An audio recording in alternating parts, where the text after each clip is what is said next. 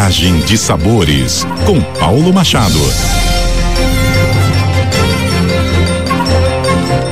Olá, ouvintes da CBN Campo Grande, eu sou o chefe Paulo Machado e essa é a coluna Viagem de Sabores. A gente saiu bem cedinho hoje para visitar o Mercadão Municipal de Campo Grande. Lá comemos chipa, o bolo Souza, chipa frita, que é uma delícia, e a tradicional chipa em meia lua.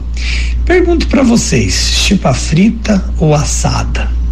O fato é que a chipa é um tradicional pão de queijo paraguaio que é muito apreciado em Mato Grosso do Sul, então também podemos dizer que é nosso e também em outros estados do Brasil, em alguns países vizinhos, não só o Paraguai, como também o norte da Argentina, onde chamam a chipa de tipá. É isso mesmo, com acento agudo no A. A origem da chipa, feita com polvilho de mandioca, remonta aos tempos pré-colombianos, na região onde atualmente se encontra o Paraguai, sul e centro-oeste do Brasil e no nordeste da Argentina.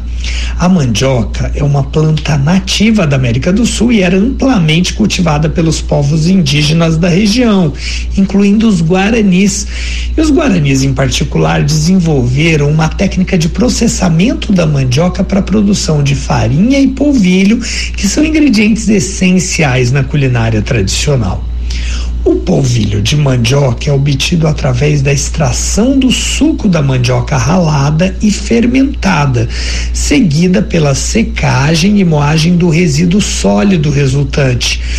Com o polvilho de mandioca em mãos, os guaranis começaram a experimentar diferentes receitas e técnicas de preparo, resultando na criação da receita.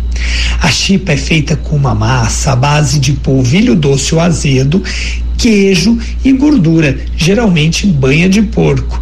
A massa é amassada e moldada em formato de rosca, meia-lua, como a gente bem conhece, ou de pequenos pãezinhos, que são assados no forno até ficarem dourados e crocantes por fora e macios e bem queijudos por dentro se tornou um símbolo da gastronomia paraguaia e brasileira, sendo consumida em diversas ocasiões, como café da manhã, lanche da tarde e algumas festas tradicionais. É comum encontrar vendedores ambulantes nas ruas das cidades vendendo chipas recém-saídas do forno, perfumando o ar com seu delicioso aroma. Muito comum nas cidades do interior e também no Paraguai.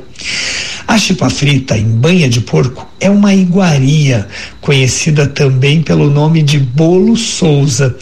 E por todo canto da América do Sul, a chipa também ganha diferentes variações, como a chipa sorro do Paraguai, feita com farinha de milho e que leva carne de porco no recheio e também ovos, e a famosa chipa guaçu, que é uma versão mais úmida e cremosa feita com milho verde, queijo e ovos, assim como a sopa paraguai, que é uma outra versão, mas que tem aí essa esse paralelo de, de prima da chipa feita com polvilho.